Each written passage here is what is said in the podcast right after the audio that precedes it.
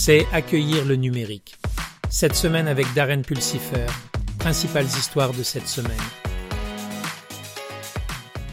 Dans les actualités de la cybersécurité, le rapport sur la sécurité des produits d'Intel de 2023 a révélé qu'ils ont détecté 94% des vulnérabilités de manière proactive, ont eu trois fois moins de bugs de micrologiciels que AMD et ont connu une augmentation de 150% de chercheurs de sécurité uniques engagés.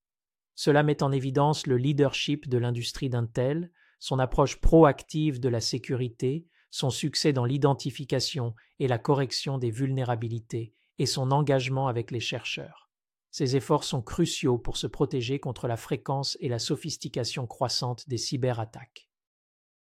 Le 24 février 2024, United Health a rencontré un problème de cybersécurité qui a impacté leur capacité à fournir des services de santé. La nature et l'étendue de l'attaque sont actuellement inconnues, mais la perturbation a posé des défis à l'exploitation de l'entreprise. United Health travaille activement à résoudre le problème et à rétablir la normalité de leurs services. Une enquête plus approfondie est en cours pour déterminer la source et l'impact de la faille de cybersécurité. Les soins de santé sont toujours la cible d'attaques cybernétiques, et pendant le week-end des 24 et 25 février 2024, un problème de cybersécurité à l'échelle nationale a causé des retards et des perturbations au service de pharmacie à travers les États-Unis, bien que la nature spécifique du problème de cybersécurité et ses conséquences pour les pharmacies ne soient toujours pas connues. Des efforts sont en cours pour inquiéter sur la situation et résoudre le problème dès que possible. L'objectif est de minimiser toute perturbation supplémentaire des services de pharmacie à l'échelle nationale. Dans l'actualité de l'informatique omniprésente, le marché mondial de l'IA a été évalué à 27 milliards de dollars en 2019 et devrait atteindre 400 milliards de dollars d'ici 2027 avec un taux de croissance annuel composé TCAC de 40%. Cette croissance est principalement due à l'adoption croissante de l'IA dans des secteurs tels que la santé, la finance, la vente au détail et la fabrication. Avec des géants de la technologie tels que OpenAI et Intel qui stimulent l'innovation dans l'apprentissage machine et les puces d'IA, le marché connaît une croissance significative. Ces avancées mettent en évidence un futur dans lequel les technologies d'IA joueront un rôle crucial dans la reconfiguration des industries et la promotion de l'innovation. IBM Cloud accorde une grande priorité à la souveraineté des données et fournit des solutions personnalisées aux clients opérant dans des secteurs fortement réglementés. L'Enterprise Cloud pour les industries réglementées, qui comprend IBM Cloud pour les services financiers, est conçu pour répondre aux exigences spécifiques du secteur, avec un accent sur la résidence des données et la confidentialité.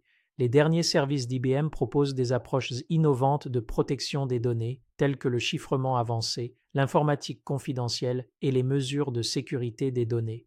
Cet engagement aide les clients dans le monde entier à répondre aux réglementations en constante évolution, tout en favorisant la confiance et la résilience dans l'adoption des services cloud pour les secteurs fortement réglementés. Alors que les préoccupations concernant les coûts, la sécurité des données et le contrôle de l'infrastructure continuent de croître, les organisations optent pour des projets de rapatriement du cloud. Cela implique de déplacer les données et les applications du cloud vers des environnements locaux ou privés.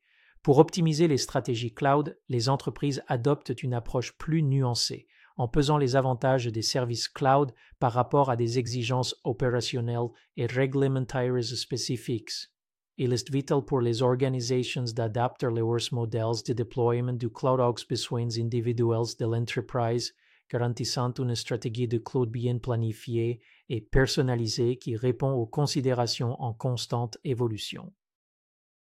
Dans les actualités des communications avancées, ATT a connu une panne temporaire le 22 février 2024 attribuée à une erreur de mise à jour logicielle pendant l'expansion du réseau et non à une cyberattaque. La perturbation a affecté les services sans fil pour certains clients, mais a été entièrement rétablie. Les agences d'enquête, y compris le FBI et le DHS, n'ont trouvé aucun signe d'activité malveillante.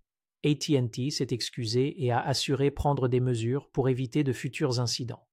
Les concurrents Verizon et T-Mobile ont signalé un fonctionnement normal, mais ont reconnu des défis potentiels lors de la connexion avec les utilisateurs AT&T affectés.